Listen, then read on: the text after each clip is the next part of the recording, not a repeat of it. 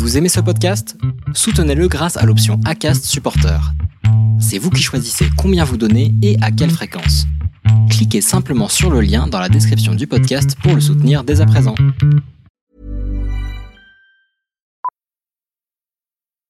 Millions of people have lost weight with personalized plans from Noom, like Evan, who can't stand salads and still lost 50 pounds. Salads, generally, for most people, are the easy button, right? For me, that wasn't an option. I never really was a salad guy. That's just not who I am. But Noom worked for me. Get your personalized plan today at Noom.com. Real Noom user compensated to provide their story. In four weeks, the typical Noom user can expect to lose one to two pounds per week. Individual results may vary.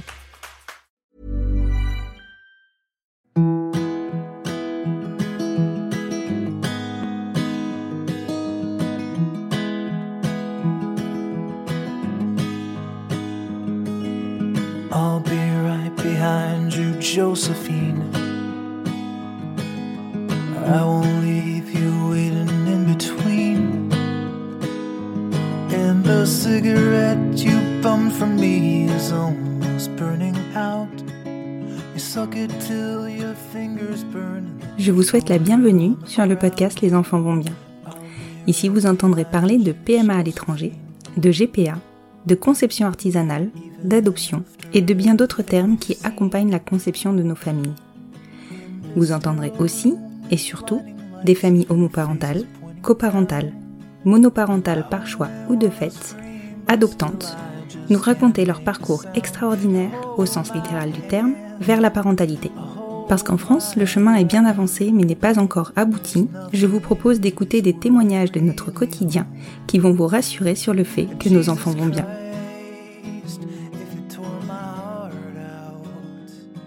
Vous écoutez l'épisode 12 de la saison 3.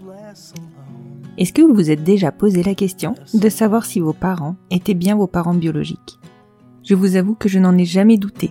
Et pourtant, mes beaux-parents, qui sont généalogistes de métier, déconstruisent chaque jour mes certitudes.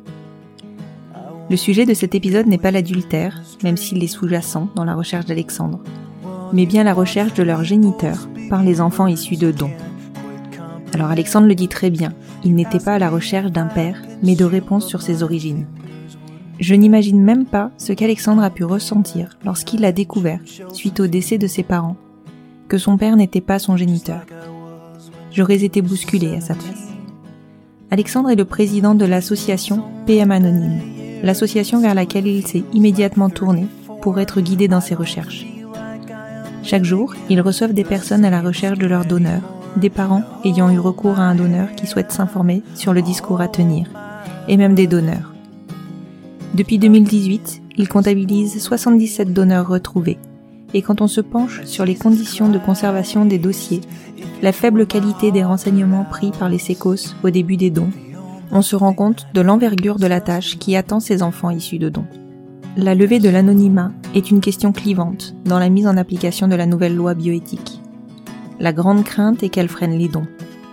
D'un autre côté, à l'écoute de cet épisode, cette levée de l'anonymat semble essentielle pour laisser la possibilité ou non d'accéder à ses origines aux enfants issus de dons. Je vous laisse découvrir le témoignage d'Alexandre et je vous souhaite une bonne écoute.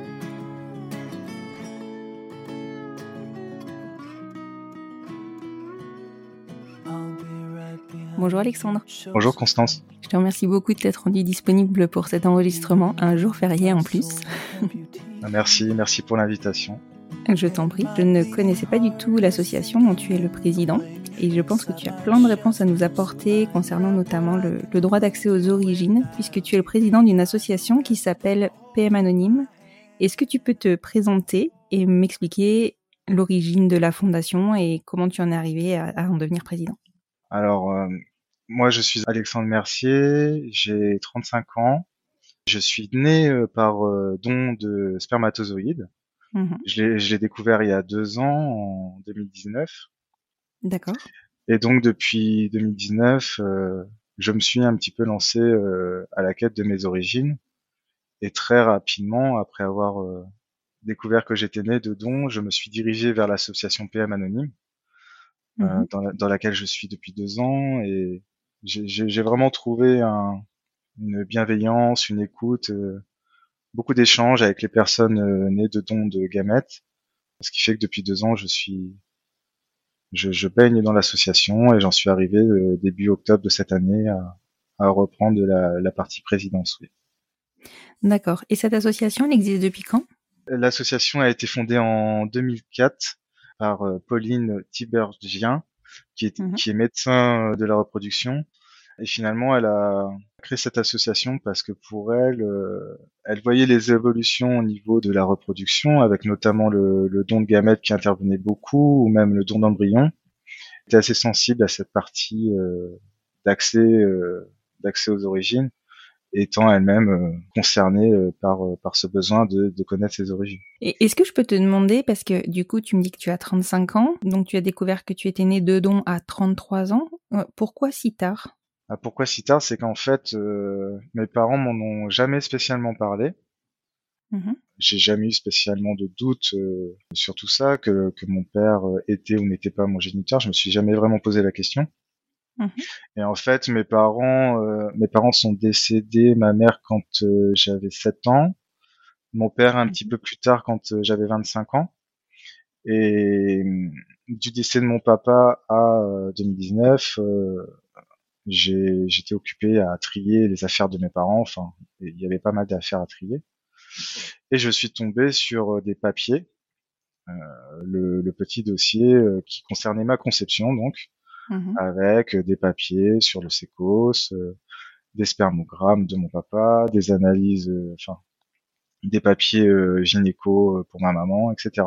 Et donc c'est comme c'est comme ça que j'ai été compris que j'ai compris que j'étais né de don. D'accord. Et tu savais que tu étais né quand même d'un processus de PMA ou tu as tout découvert à ce moment-là? Ah, j'ai tout j'ai tout découvert à ce moment-là. Il n'y avait jamais été question. Bah, on n'a pas énormément échangé avec mes parents euh, sur tout ce qui était voilà ma conception. Mhm. Donc j'avais- même pas non j'avais même pas cette information là. D'accord. Je sais que je sais que mes parents euh, se sont mariés en 82 et je suis né en 86. Mhm. C'est tout ce que je sais. Après, mon père euh, avait déjà euh, avait déjà 37 ans à ma naissance. Mhm. Mais voilà, à part à part ces éléments-là, je sais pas vraiment pourquoi mon père était atteint d'azospermie. Donc c'est sur les spermogrammes que j'ai retrouvés. Mhm. Il était indiqué que voilà, il n'y avait aucun spermatozoïde euh, dans son recueil, donc euh, d'où la nécessité euh, de passer par un don de D'avoir recours à un don, oui. Tout à fait. Et hum, comment tu as réagi à ce moment-là? Ah, ça a été, ça a été quand même assez fort parce que c'est, ah, j'avais 33 ans. C'est vrai que je suis tombé, je suis tombé sur ces papiers. J'ai mis un peu de temps à remettre tout dans l'ordre chronologique pour essayer de comprendre au mieux euh, ce sur quoi je tombais. Mhm. C'est un peu voilà le, le fait de l'apprendre comme ça euh, alors que euh, je suis déjà voilà à 33 ans, euh, j'ai déjà moi-même fondé ma famille, j'ai deux, deux enfants, deux garçons. Mhm. Ça remet pas mal de choses en, en perspective parce que voilà, j'ai construit toute ma vie sur le fait que mes parents étaient mes géniteurs, voilà. C'est vrai que d'avoir cette information-là, ça, ça vient un peu bousculer euh, les, les bases sur lesquelles on s'est construit. Oui, bien sûr. C'est un, c'est un peu un, un tsunami ou un tremblement de terre au premier abord, voilà. Après, le, on enregistre cette information, on la digère, on avance. Enfin voilà, c'est, c'est vrai que le premier abord, c'est, c'est, c'est un choc. Oui, clairement. Et puis pour, pour le coup, tu n'as absolument pas pu en parler avec euh, tes parents du coup. Est-ce que tu en, que t'es rapproché de quelqu'un de ta famille ou pas du tout? En fait, dès que j'ai dès que j'ai découvert tous ces documents-là, j'ai j'ai questionné euh, ma tante maternelle, donc la sœur de ma maman, Mhm. qui avait entendu parler de soucis euh, de mes parents pour avoir un enfant, donc qui avait eu recours à la PMA pour être aidé dans ce processus-là. Après, voilà, je- ma tante, elle, euh, je sais pas si d'une certaine façon, elle a un peu occulté tout ça au fil des années, ou, ou si ma maman euh, l'a peut-être aussi un peu protégée par rapport à tout Mhm. ça. Mais voilà, c'était c'était le recours, euh, le, le retour qu'elle m'a fait. euh, Elle avait connaissance des, des soucis de mes parents, mais, mais sans Mais sans plus. Suite à ça, bah, j'ai questionné tout un tas de personnes dans mon entourage, dans l'entourage de mes parents. Et à chaque fois, ce qui, ce qui revient, c'est, c'était que la plupart des personnes, que ce soit de ma famille ou les amis de mes parents, étaient au courant. C'était quelque chose que mes parents avaient parlé euh, assez librement, A priori, surtout ma mère. C'était surtout ma mère qui était euh, assez ouverte sur le sujet. À chaque fois, mon père était, était plutôt en retrait. Mais voilà, c'est c'est ça aussi qui fait un peu un peu mal entre guillemets de savoir que tout un tas de personnes possèdent cette information euh, tout de même importante sur vous et que vous-même vous, n'en avez pas connaissance. Quoi. Oui, complètement. Mais c'est vrai que le fait de ne pas pouvoir en parler à mes parents, c'est clairement quelque chose qui me touche. Enfin, c'est peut-être aussi pour ça que je m'engage dans tout ça, parce que si, si j'avais pu en parler avec eux, euh, alors bien sûr, il y aurait eu un moment compliqué du fait d'une annonce tardive euh, sur tout ça, mais on aurait pu en parler, j'aurais pu euh, mieux comprendre leur parcours, etc que là je j'essaie un petit peu de reconstituer leur histoire par rapport aux témoignages de ma famille, de leurs proches, euh, de ce que je vois dans l'association. Enfin voilà, j'essaie un peu de me donner une image du, du parcours qu'ils ont pu avoir. Mhm. Et c'est à ce moment-là, du coup, que tu as commencé à chercher si euh, tu pouvais trouver euh, d'autres personnes qui étaient dans le même cas que toi? Ouais, c'est ça. Bah, en fait, enfin, je suis quelqu'un qui est assez dans l'action et euh, le, le, matin où j'ai découvert ces papiers, euh, l'après-midi, je faisais des recherches sur Internet. Oui, tu, tu, ouais, t'as pas pris le temps de digérer. Par rapport à tout ça. Bah, j'ai pris quelques minutes ou voire quelques heures et c'est vrai que je. Oui, t'as agi tout de suite. J'ai agi tout de suite. Bah après, j'étais comment Entre le moment où mon papa est décédé, et le moment où j'ai découvert ça, j'avais aussi trouvé des papiers euh, sur certains de mes ancêtres qui avaient euh, participé à la Seconde Guerre mondiale, par mmh exemple. Et suite à ça, en fait, je m'étais lancé dans, dans ma généalogie, mmh de mon côté paternel, maternel. Et c'est vrai que de mon du côté de mon papa, il y avait euh, très peu de données disponibles en ligne. Donc j'ai fait un gros, gros travail de généalogie là-dessus. Mmh Et c'est vrai que le fait de découvrir que j'étais conçu par un don de sperme, je me suis tout de suite demandé, bah, est-ce qu'il y a des moyens pour savoir euh, qui était cette personne? Oui. C'est vrai, le jour de la découverte, voilà, j'ai fait des recherches sur Internet. J'ai vu qu'il y avait diverses associations qui existaient, dont euh, PN Anonyme, qui m'ont répondu très rapidement. Euh, le soir même, j'intégrais un groupe de discussion WhatsApp. Le lendemain, je rencontrais quelqu'un né de don de sperme aussi sur Paris. Enfin voilà, ça m'a beaucoup aidé. Enfin, je pense que ça, ça c'est quelque chose de très important, le fait de, de savoir qu'on n'est pas seul. En ouais, complètement. Et du coup, en allant chercher euh, des personnes qui ont vécu la même chose que toi, tu allais chercher mhm. aussi euh, des renseignements sur comment retrouver ton donneur ou pas du tout? Bah, c'était oui les deux les deux parce que c'était une façon de ne pas me sentir isolé par rapport à mon histoire de mettre en parallèle mon histoire avec l'histoire d'autres personnes mhm qui ont peut-être déjà vécu la même chose et qui étaient à une étape euh, plus avancée que la mienne dans le fait d'avoir digéré tout ça. Et oui aussi pour voir s'il y avait des moyens de rechercher cette personne qui avait donné ces gamètes le jour même, enfin, j'ai vu que j'avais pas trop connaissance de tout ça. J'ai vu que les tests ADN euh, existaient. Mhm. J'en ai tout de suite commandé deux. Enfin, voilà, j'ai foncé de suite. S'il y avait une possibilité, vu que voilà, le but de tout ça par rapport au travail que j'ai déjà fait sur ma généalogie, enfin, suite au choc, c'est vrai que j'avais besoin de savoir. J'avais besoin d'avoir plus d'informations, que ce soit sur l'histoire de mes parents. Mhm. J'ai tenté d'avoir des, des brides d'informations auprès du SECOS ou auprès de leur ancien médecin, etc mais aussi au niveau de mon donneur, euh, savoir si j'avais une chance de pouvoir euh, savoir qui il était, euh, ce genre de choses. Tu recherchais quoi en, en allant retrouver ton donneur? Alors, c'est vrai qu'au tout début, bah, je cherchais déjà je pense qu'il y a plusieurs étapes en fait quand on quand on fait tout ça, notamment les tests ADN peuvent vous montrer un petit peu de quel pays était originaire votre mhm. donneur. Donc, déjà, ça a commencé par là. J'ai vu que mon donneur avait de, de fortes origines de la Bretagne. D'accord. Ah oui, tu peux détailler ce point-là. Ouais.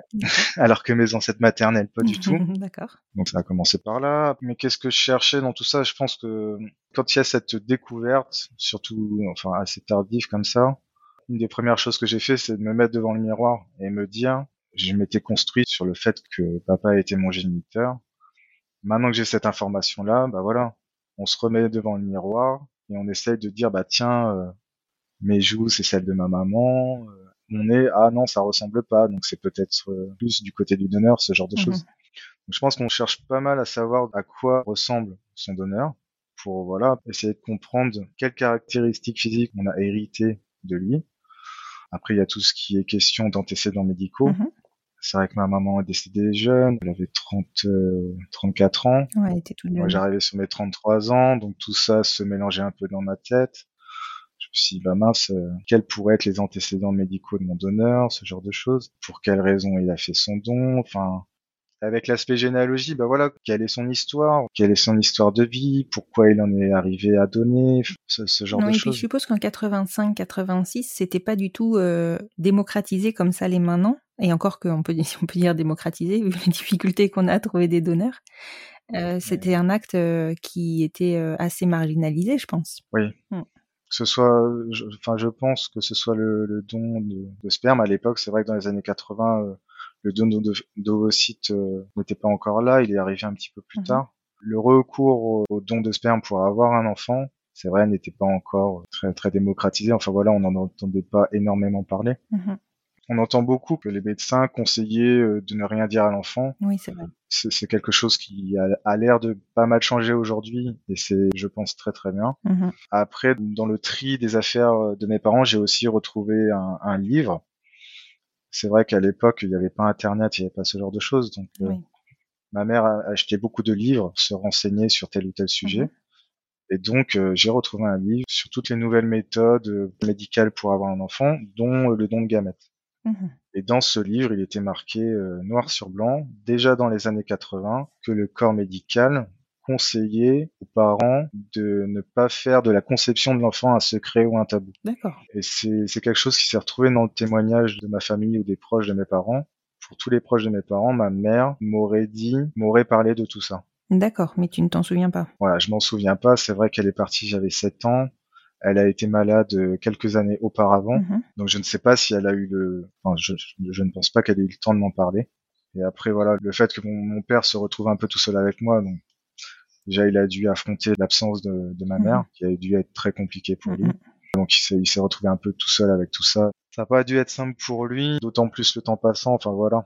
Ouais, complètement. Je t'ai pas demandé, mais euh, a priori, dans ce que tu me dis, je crois comprendre que tu n'as pas de frères et sœurs. Ouais exactement, je suis fils unique. ouais. Ok. Oui, donc tu n'as même pas eu euh, quelqu'un euh, vers qui te tourner qui vivrait la même chose que toi au même moment que toi. Ouais, c'est ça. Bah pff, après c'est c'est la c'est une des grandes questions que j'ai. euh, J'aurais bien posé à mes parents. Est-ce que ils auraient voulu avoir plusieurs enfants? Mhm. Et je sais pas parce que je, je sais pas si mon père avait aurait voulu impliquer un peu son schéma familial, c'est-à-dire que lui était fils unique, son père était fils unique, et ainsi de suite. C'était une suite de garçon-fils unique. Ouais, c'était une euh. Après, du côté de ma maman, euh, ma maman avait des frères et sœurs, euh, ses parents avaient tous des frères et sœurs. J'ai tendance à penser que voilà, ma maman, peut-être qu'elle aurait voulu avoir plusieurs enfants, mais je, je peux pas en être sûr. Après, ouais, elle est tombée malade euh, vers mes 5 ans. Mhm. Je sais pas, voilà, je sais pas du tout dans quel état d'esprit ils étaient par rapport à tout ça. Et, et j'ai pas de personnes qui m'ont remonté le fait qu'ils voulaient avoir plusieurs enfants. D'accord, Mais effectivement, je suis fils unique. d'accord. Par rapport au test ADN dont tu parlais tout à l'heure, euh, tu m'as donné un Mhm. niveau de détail qui est assez, euh, assez intriguant, hein, j'avoue. Tu as tout de suite fait le test ADN, enfin tu dis que tu l'as commandé assez rapidement, tu les as tout de suite fait? Bah, je l'ai commandé le jour même de ma découverte. Tu étais vraiment dans l'action. Euh, Oui, ouais, ouais, j'étais j'étais vraiment à fond. Je les ai reçus euh, par courrier, je sais pas, peut-être une petite semaine après. Mhm. Le temps de le, enfin, je le, je l'ai, je l'ai fait directement, je les ai fait directement, j'ai renvoyé tout ça. Et après, voilà, ça part à l'étranger, c'est analysé. Et après, pour les résultats, il faut euh, entre un et deux Mhm. mois. J'ai eu le retour du premier test. Donc, euh, dès le retour du premier test, j'ai commencé à voir euh, la, la Bretagne qui apparaissait. Mhm. J'avais des correspondances ADN avec certaines personnes. J'ai commencé mes recherches généalogiques. Mhm. Donc, un gros travail de généalogie. J'ai réussi à en relier entre eux, enfin, Mhm. à avancer un petit peu. Le deuxième test, euh, lui, montrait vraiment les régions euh, sur une carte, euh, voilà, euh, les régions de France, euh, avec la Bretagne en majoritaire, etc. Donc ça, ça rejoignait ce que j'avais trouvé juste auparavant. Et j'en avais fait un dernier, euh, j'en avais fait un dernier un petit peu après, qui lui m'a apporté une euh, correspondance avec une américaine de 47 ans, Mhm. à hauteur à peu près de 4%. D'accord. Et je, enfin voilà, l'arbre de cette personne était disponible sur le site. Son papa était, son papa est américain, sa maman française. Mhm. Ce qui expliquerait? Donc j'ai orienté les recherches vers la maman française et voilà, en, en faisant tout un tas de recoupements, de travail de généalogie, j'ai pu un petit peu avancer. J'ai trouvé des personnes euh, proches de cette américaine qui était en France par rapport aux réseaux sociaux. Je les ai contactés, on a beaucoup échangé, ils étaient assez euh, à l'écoute de, de mes recherches, enfin compréhensifs par rapport à tout ça. Mhm. Ils m'ont pas mal aidé. Après, pour résumer les recherches, c'est c'est assez compliqué. J'ai passé des dizaines euh, d'heures de généalogie, de recherche, voire plus. Tout ça pour qu'au final, alors c'est là où c'est ouais, un peu compliqué, c'est que de par mes recherches, j'étais persuadé que euh, la famille de cette américaine, donc avec elle j'avais 4% d'ADN en commun, son oncle français, un monsieur de 75 ans, a bien voulu faire euh, le test pour m'aider. Non, super. Avec lui, j'avais 9, euh, 9,2%. Mhm. Le plus logique aurait été que par rapport à ces quantités d'ADN que le, mon donneur soit un cousin germain de ce monsieur à qui j'avais 9%. Mhm. Mais au final, on a contacté, enfin j'ai contacté pas mal de ses cousins germains, tout le monde m'a dit ne pas avoir donné, etc. Et au final, je me suis retrouvé un peu dans une impasse qui m'a fait euh, penser que mon donneur était certainement issu d'un adultère. D'accord. Donc il y avait, euh, qu'il y avait quelque chose que je ne pouvais pas voir dans la généalogie Ouais, classique et les actes d'état civil. D'accord. Et, hum, et donc, un peu au pied du mur, je me suis retrouvé à reprendre des, des recherches que j'avais fait un peu plus tôt par rapport à tous ces, tous ces ancêtres bretons là que j'avais trouvés. Mhm. J'avais essayé de trouver des descendants, j'avais trouvé un homme, une femme, et euh, début mai 2020, j'ai tenté ma chance de trouver ces deux personnes-là pour essayer de leur euh, demander un coup de main. Ces deux personnes m'ont tout de suite répondu et j'ai eu des échanges avec ce monsieur qui s'appelle Jacques. Mhm. Je voyais qu'il était assez méfiant sur les échanges. Je me suis présenté en disant que je faisais des recherches généalogiques. Est-ce qu'il était bien le fils d'un tel et un tel? Donc il m'a confirmé que oui. Et après, je lui ai parlé de mon histoire. Et je voyais que ça, l'intriguait. Il posait tout un tas de questions. Il était assez méfiant. Mhm. Et au bout d'un moment, il m'a, il m'a dit euh, qu'il avait fait déjà don de ses spermatozoïdes. Ah, Donc là, le radar a commencé à s'affoler un petit ouais, peu. Euh, il a donné en, en 84-85 et moi dans les papiers, j'avais vu que euh, j'avais des preuves que mes parents avaient commencé les inséminations en fin 85. Mhm. Et j'ai retrouvé aussi dans les papiers que euh, tout ça a lieu au sécos du Kremlin Bicêtre et lui-même euh, a fait ses dons au sécos du Kremlin Bicêtre. Oui, donc là, il y a beaucoup quand même Voilà. de recoupements là. Il y avait pas mal de recoupements. À partir de là, bah, il m'a beaucoup demandé euh, est-ce qu'il croyait que c'était possible que ce soit lui? Je lui ai dit bah quand on part, euh, j'étais parti d'un couple d'ancêtres en 1850. euh, quelle est la probabilité de trouver de tomber sur un donneur qui a donné au bon endroit au bon moment Oui, non, mais c'est ça, surtout à cette époque-là. Voilà, surtout à cette époque-là. Donc il a rapidement euh, accepté de faire un test. Mhm. Pendant la période d'attente, on a beaucoup échangé, on essayait de, de comparer un peu nos physiques. Alors moi j'ai un début de, de calvitie sur le haut du crâne que lui n'avait pas. Euh, on s'est envoyé, envoyé des photos de la couleur de nos yeux. Mhm. On a, on a un peu échangé sur nos parcours de vie. Il a montré euh, ma photo à des proches à lui qui ont trouvé une ressemblance. Mhm. J'ai montré sa photo à ma femme qui a trouvé une ressemblance. Enfin bref. Et euh, les résultats euh, du test ADN sont arrivés. Et, et c'est lui qui m'a écrit un matin. Mhm. Il m'a écrit un matin avec une capture d'écran euh, en me disant euh, tu avais raison. Et, et sur la capture d'écran, alors le, le, le site voilà indique euh, de mon côté il indiquait noir sur blanc père. De son côté, il a indiqué noir sur blanc fils. Mhm. C'est vrai que c'est le, Oui, c'est les intitulés. c'est les intitulés euh, de ces sites-là. Et pour la personne que j'avais euh, trouvé là, le monsieur de, de 75 ans, il lui indiquait pour lui demi-frère. D'accord. Et lui, il avait notion de ça? Pas du tout, pas du tout. En fait, euh, quand euh, en le retrouvant, en parlant avec lui, etc., euh, et de par mes recherches, je lui ai appris deux choses. Je lui ai appris que son don euh, de sperme dans les années 80 avait donné un, un beau gros bébé de 90 kilos. et en plus, alors chose qui l'a pas mal perturbé et ça, ça peut se comprendre, Mhm. qu'à 72, à 72 ans, ouais, je lui apprenais euh, en même temps que son père n'était pas son géniteur. Oui, c'est vrai. C'est vrai qu'il y a cette partie-là.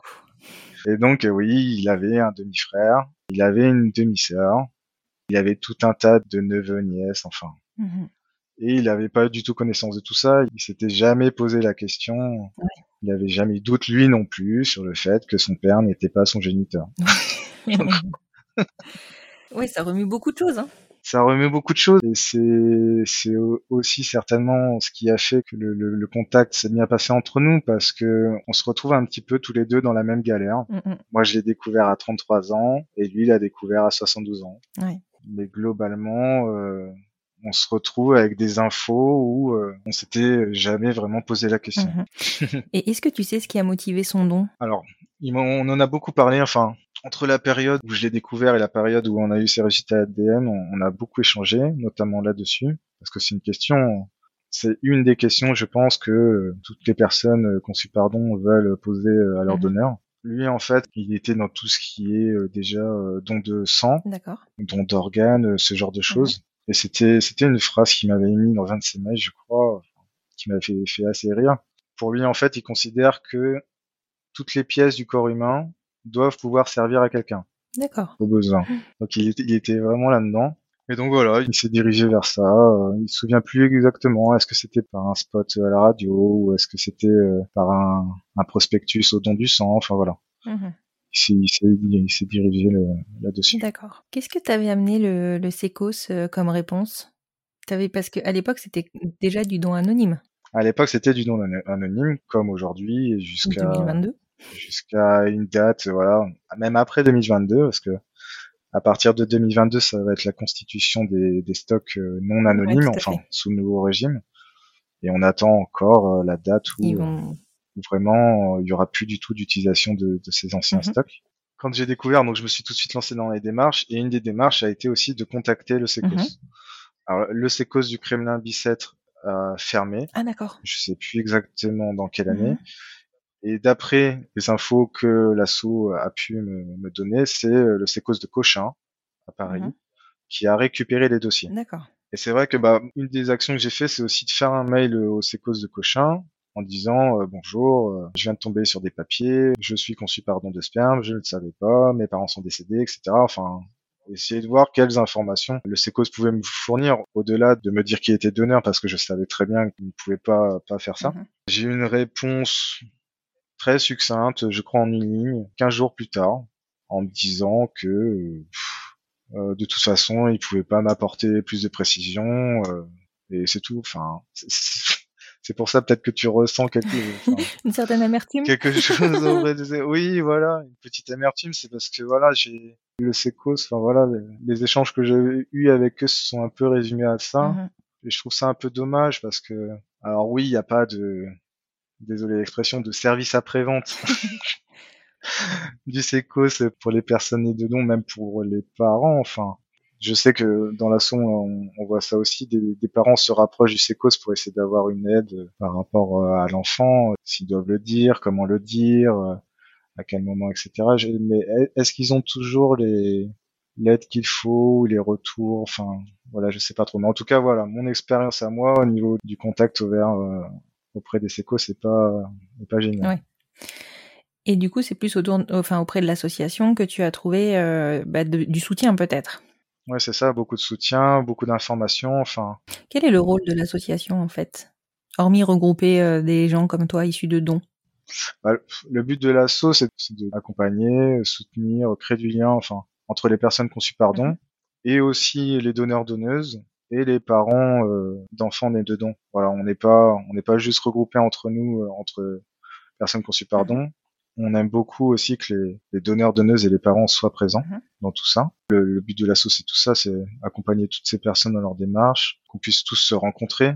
Parce que on l'a vu pendant la, la période passée, euh, se parler à distance c'est bien, mais des rencontres en réel c'est aussi super d'échanger par rapport à tout ça, de sensibiliser un peu le, le grand public par rapport à, à tous ces sujets autour du don de gamètes, et aussi essayer de, de faire avancer les choses comme ça a été le cas pour la nouvelle bo- euh, loi bioéthique euh, d'août 2021, voilà, où, où l'association, et mes prédécesseurs notamment, ont, ont pas mal œuvré pour que pour que les choses bougent. Ouais, vous aviez été consulté. Il y a eu il y a eu pas mal d'échanges avec avec euh, les politiques, tout à fait. Du coup, j'ose te demander si pour toi, enfin, je me doute de la réponse, mais pour toi, la levée de l'anonymat est une bonne chose du donneur? Euh, oui, forcément oui. D'accord. De notre point de vue, bien sûr. Mhm. Et il y a peut-être encore des choses à.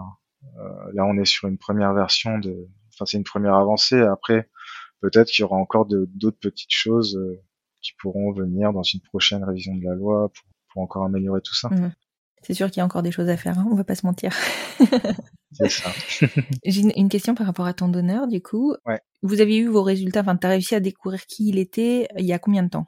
Bah là, c'était en juin 2020, Ah oui, donc ça fait un peu plus d'un quand même an. rapide à trouver, hein, par rapport au moment où Ouais, j'ai bah, j'ai découvert euh, ma conception en septembre 2019. Je l'ai trouvé en mai 2020, confirmation en Mhm. juin, et voilà.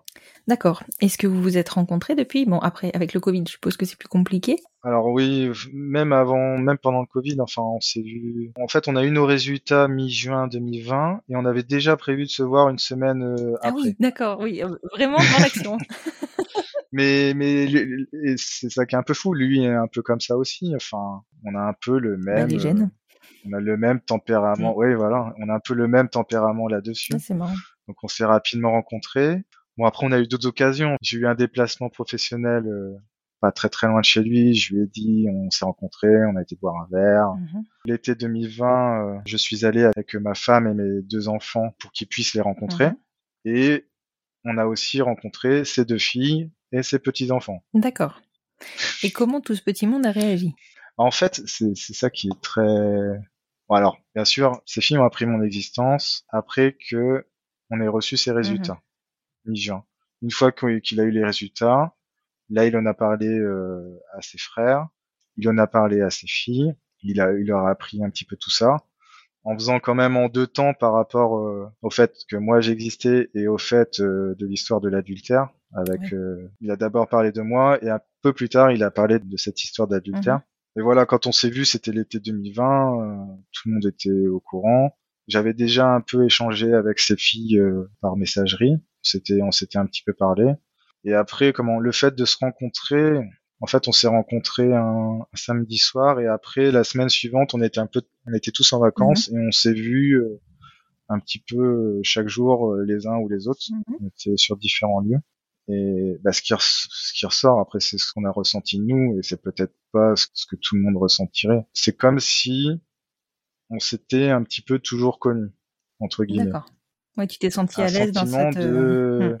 ouais, un sentiment où euh, où tout est normal, où on a l'impression, ouais, on a l'impression de, de, de connaître l'autre, ou qu'il y a il y a, y a un feeling où euh, où ça semble normal, enfin où tout, pff, voilà, Mhm. tout le monde, bah, enfin Jacques, je suis tombé sur Jacques qui est quelqu'un de- d'ouvert d'esprit, Mhm. ses filles également, voilà, enfin on est on est tous euh, des adultes euh, responsables, moi aussi, on- j'ai toujours été clair avec lui ou ses filles, enfin je je je, je cherche pas un père, un père euh, j'en ai eu un, j'ai eu mon papa, voilà, qui qui m'a qui m'a désiré, qui m'a aimé, qui m'a élevé, etc. Donc je cherche pas un nouveau père. Mhm. Mais voilà, pourquoi ne pas euh, pouvoir créer une relation avec Jacques ou ses filles euh, dans le respect un peu des besoins et des envies de chacun et voir euh, voir où ça peut nous mener. Mhm. Quelque chose de simple. Voilà, il n'y a pas de voilà. Et est-ce que tu sais, ou est-ce que tu lui as posé la question de savoir si lui, il pensait s'attendre au moment de son don à potentiellement un jour pouvoir bah, voir arriver quelqu'un qui lui dirait que il est issu de son don?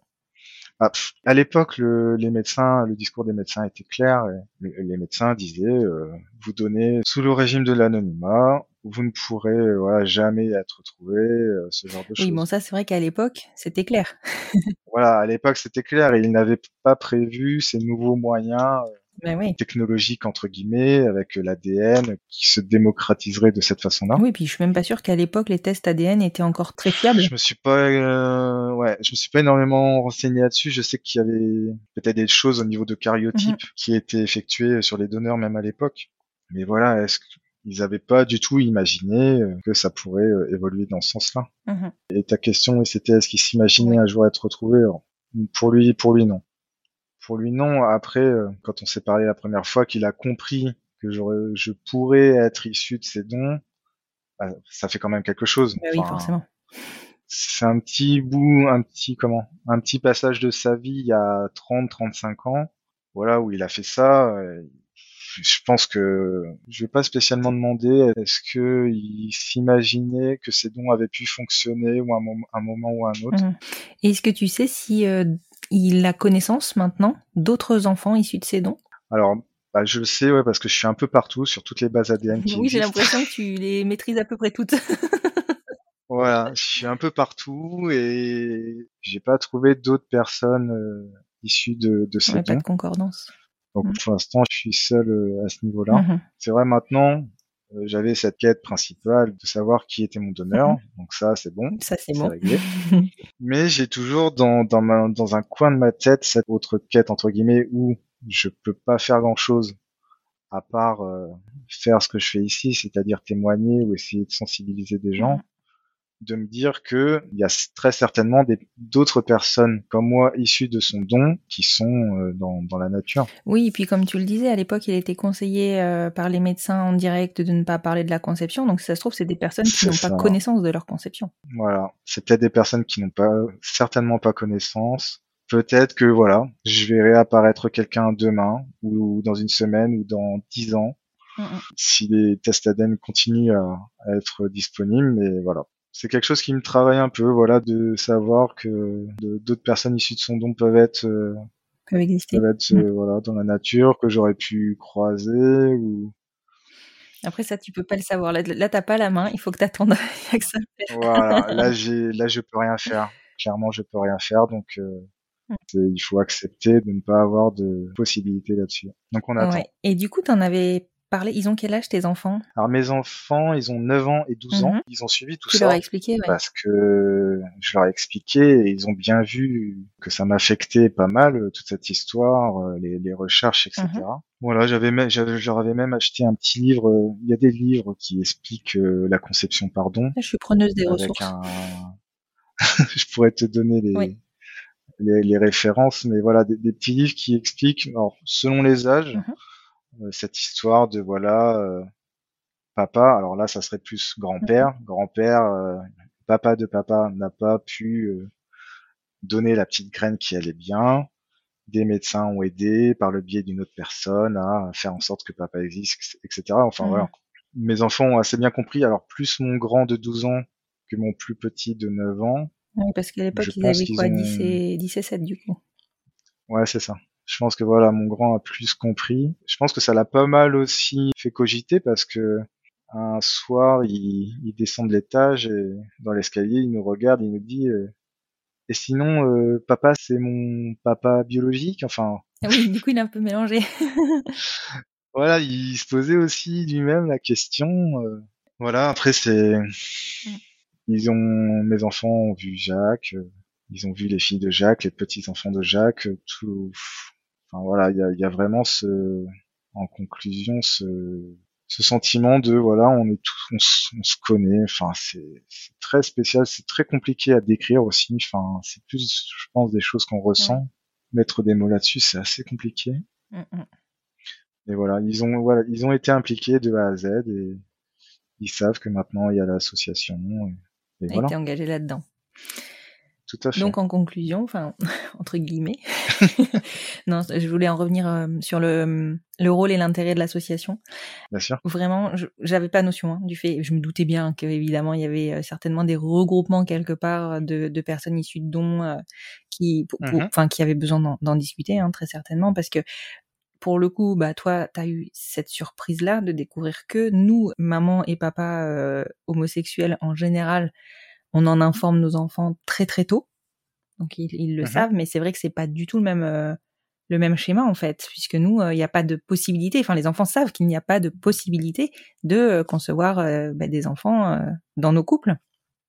Donc ils n'ont Mhm. pas trop de doutes. Mais aujourd'hui, c'est clair que si à un moment donné, euh, nos enfants aussi ressentent le besoin d'eux, parce que tu vois, les miennes sont issues d'un donneur anonyme, ben, je suis sûre qu'elles qu'elles pourront se tourner vers ton association notamment. Selon si l'association perdure, et j'espère qu'elle perdu- Oui, perdurera, on va croiser les doigts. qu'il y aura d'autres personnes qui prendront le relais. Après, il n'y a pas de schéma euh, global euh, où, où finalement tout le monde euh, a besoin des mêmes choses, ou ressent les mêmes choses. Mhm. Il y, a, il y a des personnes qui l'ont toujours su et qui ne ressentent pas euh, le besoin d'échanger ou, ou d'avoir plus d'informations sur leur donneur. Mhm. Il y a des personnes qui l'ont toujours su, mais qui à un moment de leur vie, pour une raison X ou Y, euh, parce qu'elles se marient ou parce qu'elles ont un enfant, voilà, là commence un petit peu à se poser des questions de ce qu'elles ont pu transmettre à leur enfant ou ce genre de choses. Il y a des personnes qui l'apprennent tard, c'est vrai.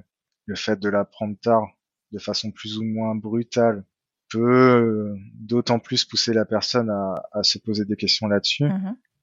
Mais voilà, c'est vrai que de par tout ça, nous, nous c'est vrai, ce qu'on conseille, euh, c'est d'en parler à l'enfant, d'adapter le discours au fur et à mesure de l'évolution de l'enfant. Mhm. Et voilà, que ce soit une normalité, que ce soit pas un tabou, un secret, enfin voilà. Mhm. Après, je pense que bon là, pour je me prononce, c'est juste, euh, je ne sais pas, hein, soyons clairs, mais j'ai quand même Mhm. l'impression que dans les sécos, euh, le discours, il est clair maintenant de d'informer l'enfant. Ouais, bah, c'est c'est une bonne chose. Je pense que c'est- important effectivement. Du coup, j'en profite pour te poser une question euh, qui me, qui- ouais, je me suis, je me suis interrogée sur le comment euh, pouvait être perçue la campagne actuelle de sensibilisation euh, aux dons et à la levée de l'anonymat par, bah, par les Mhm. personnes concernées. Est-ce que tu peux m'en parler un peu? Oui, bah on a on a vu que l'agence de biomédecine a lancé cette grande campagne de, de communication sur euh, deux aspects, donc sur le, le recrutement entre guillemets de nouveaux donneurs donneuses Mhm. et également la communication sur ce nouveau volet de la loi bioéthique qui est euh, le droit d'accès aux origines. Ce qu'on constate, euh, donc là la campagne ça va faire euh, trois semaines, un mois qu'elle est qu'elle est lancée. Mhm. On a vu beaucoup beaucoup de communication sur la partie de, de recrutement de nouveaux donneurs donneuses et on a vu bien moins de diffusion sur la partie droit d'accès aux origines. Oui. Et c'est vrai que je pense que les, les, les deux sont vraiment imbriqués l'une dans l'autre. En fait, on, je vois mal comment sensibiliser les, les nouveaux donneurs donneuses si on parle pas euh, en même temps du droit d'accès aux origines. Oui. Parce que c'est Après, je crois que ils ont un peu choisi leur combat. Tu vois, La- la- je crois savoir que la campagne de sensibilisation à la levée de l'anonymat, enfin en tout cas au droit d'accès aux, euh, aux origines, elle, elle arrive de façon assez forte. d'accord. Ça, dans un second Ouais, temps, c'est ça. En fait, euh, ils ont prévu de refaire une grosse campagne de communication à partir de début 2022, mais plus ciblée sur euh, la, enfin, le droit d'accès aux origines. D'accord.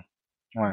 C'est vrai que là, l'urgence pour eux, enfin pour eux, le SECO, c'est pour les parents et tout ça, c'est plus qui Les est donneurs. euh, du, du stock, voilà, des donneurs, du stock, ça. voilà, tout à fait. Oui, c'est vrai, Mm. c'est vrai. Après, je, je suis d'accord avec toi sur le fait que ce soit imbriqué, hein, enfin, parce que forcément, l'un va avec l'autre. Ça sert à rien de constituer un stock qui ne pourra pas servir. C'est ça, c'est ça. Et, et c'est vrai que les, les personnes qui, do- qui donnent actuellement sont, alors qui donnent euh, jusqu'au 1er septembre 2022, seront encore sous l'ancien régime dit euh, d'anonymat. Oui. Mais par contre, elles seront informées. Et elles le sont déjà depuis quelques Et temps. par contre, Mm. ouais, Donc, euh. Oui, c'est vrai que j'ai entendu, j'ai entendu que les sécos, même depuis un certain temps, depuis qu'ils savent, Oui. euh, même depuis deux ans ça. quasiment, savent que dans la loi bioéthique, il y aura certainement quelque chose là-dessus. Ils insistent euh, fortement, euh, enfin, ils communiquent déjà auprès des donneurs donneuses pour dire, euh, voilà, il, y a- il va y avoir ce droit d'accès aux, aux origines certainement. Donc, quel serait je crois que ça fait même partie du Et premier entretien, pour te dire. Donc, euh, mm, mm. D'accord. J'avais entendu au Sécos de Nancy, je crois. Mhm. C'était quelque chose qu'ils font depuis un moment et, et dans la grande grande majorité, les donneurs donneuses sont euh, compréhensifs euh, sur la partie droit d'accès. Oui, voilà, c'est ça. Et c'est là-dessus où j'ai été moi euh, hyper étonnée quand j'ai enregistré justement avec l'agence de la biomédecine, c'est que j'avais Mhm. plutôt l'impression que c'était le contraire. et euh, et d'ailleurs, j'ai discuté il y a pas si longtemps que ça avec une donneuse d'ovocytes qui me disait que elle, pour elle, c'était la condition pour donner, c'est qu'il n'y ait aucune possibilité de lever d'anonymat. Donc j'ai été assez surprise du fait que finalement, euh, a priori, les stats tiraient dans le bon sens. C'est une bonne chose et on, enfin, on espère aussi que les sécos joueront euh, le jeu dans tout ça et dans la dans l'information Mhm. auprès des donneurs donneuses, voilà, en, en insistant bien sur tous les points, sur euh, sur les enfants qui deviendront parce que finalement le don, ce qu'on voit pas mal dans la campagne de sensibilisation, c'est cette ces images avec les, les tests de grossesse positifs et la joie que ça peut apporter. Effectivement, c'est une partie du de tout ce processus, mais après tout ça, un enfant naîtra voilà, qui évoluera, qui deviendra adulte, et peut-être, quand il sera grand, il, saura, il, il aura besoin d'en savoir un peu plus sur ses origines, et donc sur son donneur-donneuse, et voilà, qu'il ait une possibilité d'avoir des informations, il pourra grandir avec, peut-être, voilà, une information qu'il aura possibilité un jour d'avoir des informations par rapport à tout ça. Ouais. Et je pense aussi, voilà, que les donneurs-donneuses doivent, doivent vraiment être sensibilisés par rapport à ça, ne pas limiter la portée de leurs dons, de permettre à une femme seule, un couple de femmes ou un couple euh, hétéro d'avoir un enfant. Mais voilà, se projeter aussi Dans dans, la suite. Dans l'après Mm, tout ça. Voilà. Est-ce que tu sais, toi, si, euh, enfin, est-ce que tu dois avoir un peu le visu euh, par le biais de l'association, si vous, enfants euh, issus de dons, vous êtes plus sensible au fait de donner aussi de euh, à votre tour ou pas du tout, enfin, ou ça n'a pas de rapport? Je suis pas certain qu'il y ait un rapport. euh, Alors oui, on a déjà vu dans l'assaut des personnes euh, nées de dons qui souhaitaient euh, elles-mêmes donner euh, leurs spermatozoïdes ou leurs euh, ovocytes. Après, selon selon le sécos sur lequel euh, ils font leur démarche, soit le sécos fait confiance au sécos d'origine par rapport voilà aux, aux antécédents du donneur, etc. et accepte euh, la démarche Mhm. parce que il n'y a pas possibilité de faire un arbre généalogique du côté du donneur et de savoir si des personnes ont eu des maladies qui pourraient être génétiques, etc. Donc il y a, y a une notion de faire confiance au sécos initial. Mhm. Et euh, je le vois avec mon expérience où mon donneur ne connaissait pas 50% de ses Bah antécédents. oui, voilà. Pour moi, c'est un peu compliqué. Ouais. Oui, mais bon, en même temps, je veux dire, un enfant issu d'adultère qui n'est pas au courant qu'il est issu d'un adultère, c'est pareil finalement. C'est ça. Donc bon. Oui, c'est la même Mm. chose. Donc voilà, c'est le, le pas de chance. Ouais. Et après, il y a des, il y a des sécos qui ne font pas spécialement, voilà, qui, qui bloquent dès que le, la personne euh, conçue pardon arrive et dit qu'elle est conçue pardon, ils, Il verrouille. ils disent, écoutez, on va pas, on, on va pas vous accepter, voilà. D'accord, oui, donc c'est un, un frein quelque part euh, au don. Ça peut, voilà, c'est selon le en D'accord. face. Et après, euh, c'est vrai qu'on se pose la question un peu dans, dans tout ça, le fait que des personnes conçues pardon puissent aussi avoir envie de donner elles-mêmes. Je suis pas très fort en psychologie ou Mhm. quoi. Est-ce que c'est pas une sorte de, de vouloir reproduire un peu euh, son histoire en faisant soi-même un don? Enfin voilà, est-ce qu'il n'y a pas des En fait, je voyais plutôt ça, tu vois, quand je te posais la question, je me disais, mais forcément, vous êtes plus sensibilisé au don. Donc déjà, vous en avez connaissance. Euh, Ouais. voilà. Ah voilà, on est sensibilisé. je- Enfin, je pense que quelqu'un conçu pardon, euh, je vais pas dire à une réflexion plus poussée qu'une personne qui n'est pas conçue pardon. Et voilà, il, Bah, il sait en tout cas. Il sait ce que c'est. Il, il- ouais, a un peu les deux expériences. Il a l'expérience, euh, voilà, d'être enfant, de- du grand, et potentiellement de demain. Mhm. Voilà. Ok, ok. Bah écoute, je te remercie beaucoup. J'ai trouvé personnellement notre entretien hyper enrichissant. Moi, j'ai appris énormément de choses. Et vraiment, c'est... euh, Je trouve ça passionnant, ces recherches, euh, enfin les recherches que tu as menées euh, pour pouvoir trouver ton donneur. Et du coup, c'est même très rassurant parce que en fait, on se rend compte que finalement, un donneur, même anonyme, strictement anonyme, on finit par arriver à le trouver. Je sais pas si au sein de l'association, il y a des personnes qui n'ont jamais réussi à trouver leur donneur, mais toi, tu as mené des recherches de fou. Ouais, bah, pff, après, il y a, il y a un petit facteur chance aussi. Il faut que les bonnes personnes aient aussi fait des tests. Oui, Enfin, bien sûr. pas forcément le donneur ou ses enfants, ça c'est un peu ce qu'on croit, mais que des, que des cousins plus ou moins éloignés du donneur fassent le test peuvent suffire à le trouver. Oui. Bah, ça, ça, Euh, ça nous le prouve. Là, dans la, c'est ça, ouais. Là, dans l'assaut, il y a, alors, le compteur est pas actualisé, mais il y a 77 donneurs qui ont été retrouvés. Mhm. Je crois que ça a commencé en 2018, à peu Mhm. près. Mais ça n'arrête pas, ça n'arrête pas d'augmenter. Mhm. Voilà. Après, oui, il y a des personnes qui font des recherches et qui, avec les résultats qu'ils ont actuellement, les résultats ne leur permettent pas de savoir qui est le donneur. D'accord. Et voilà, le temps passe, de nouvelles personnes font des tests, ils pourront avoir des choses qui le feront avancer. Mhm. Et on aura aussi, nous, pour les anciennes personnes conçues pardon, euh, la possibilité, à partir de septembre 2022, de solliciter la, la future commission qui se, re- qui se chargeront de recontacter nos sécos, essayer de retrouver les dossiers, s'ils existent encore, pour essayer de questionner notre donneur. Et... Donc en fait, la levée de l'anonymat pourrait voilà. s'appliquer euh, au don même de 1984, quoi. elle s'applique à, à ça, à la différence que le donneur à l'époque n'a pas donné son consentement.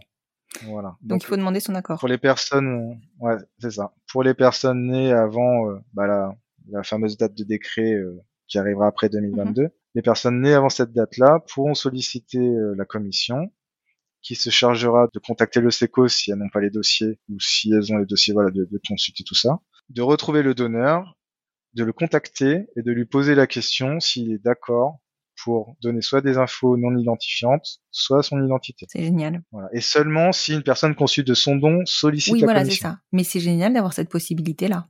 C'est Non, mais sur des dons qui datent d'il y a, euh, Ouais. enfin, tu vois, depuis euh, que les dons sont possibles, quoi. C'est génial. Ouais, ça a commencé dans les 70. Après, dans les années 70, après on a voilà, on a quelques craintes euh, sur le fait que euh, les dossiers soient toujours oui, là. bah, c'est normal. Enfin, c'est oui. même quand on parle, quand on pose la question à l'agence de biomédecine, ils évoquent des incendies ou, Ça commence pas très bien. voilà. Donc on a, on a quelques craintes, mais on, Mais la possibilité est ouverte. la possibilité est ouverte et les personnes de l'assaut seront au rendez-vous euh, à l'ouverture de la commission pour euh, tester tout ça euh, grandeur Hmm, nature. je serais curieuse Voilà. d'avoir euh, d'avoir vos retours à ce moment-là. En tout cas, je te remercie beaucoup, Alexandre. Je pense que tu as apporté beaucoup de réponses à nos questions et surtout à des questions euh, qui peuvent euh, bah, intéresser euh, des personnes issues de dons qui pourraient écouter le podcast et qui seraient elles-mêmes en recherche de leur géniteur. Je redonnerai le nom de l'association sur la présentation du podcast, fin de l'épisode. Et surtout, je vais être preneuse et je pousserai les hum, ressources que tu, dont tu nous as parlé là dans l'épisode, les livres pour euh, expliquer euh, le donneur euh, en fonction des stades d'âge euh, des enfants. Mhm. Avec grand plaisir. Je te dis à très bientôt et je te remercie encore une fois beaucoup. À bientôt, Constance. Merci beaucoup.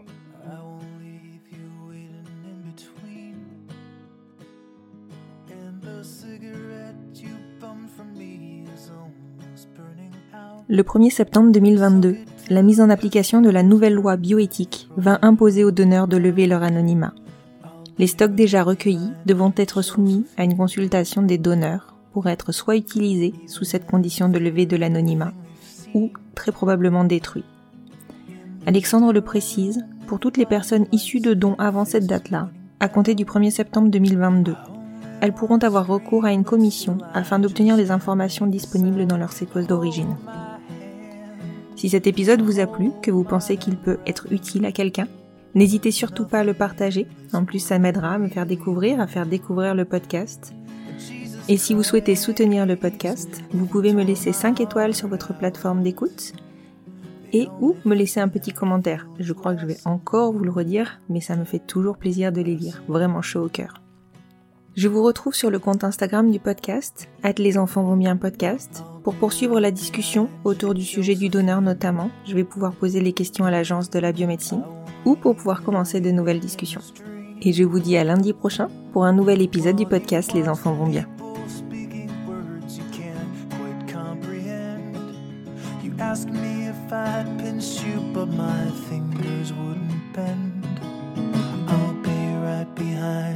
Josephine.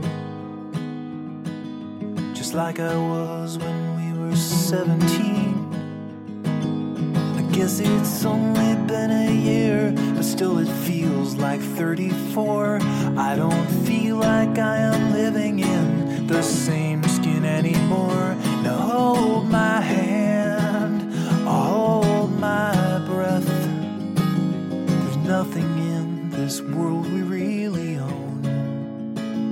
And Jesus Christ, if you tore my heart is less alone. Less alone.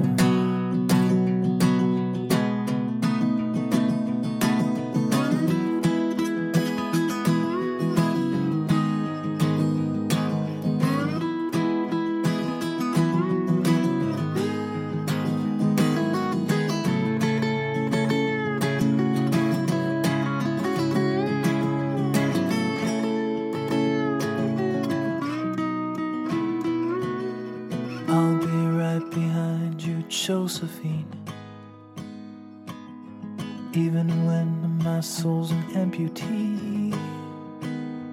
And my bleeding heart is sinking in the lake inside my chest. So I grab what I can cling to and I leave behind the rest. Now hold my hand, I'll hold my breath. There's nothing in this world we really own. And Jesus Christ, tore my heart out, the only thing I'd feel was less alone. Now hold my hand and take my breath and leave behind the things you'll never own. And Jesus Christ,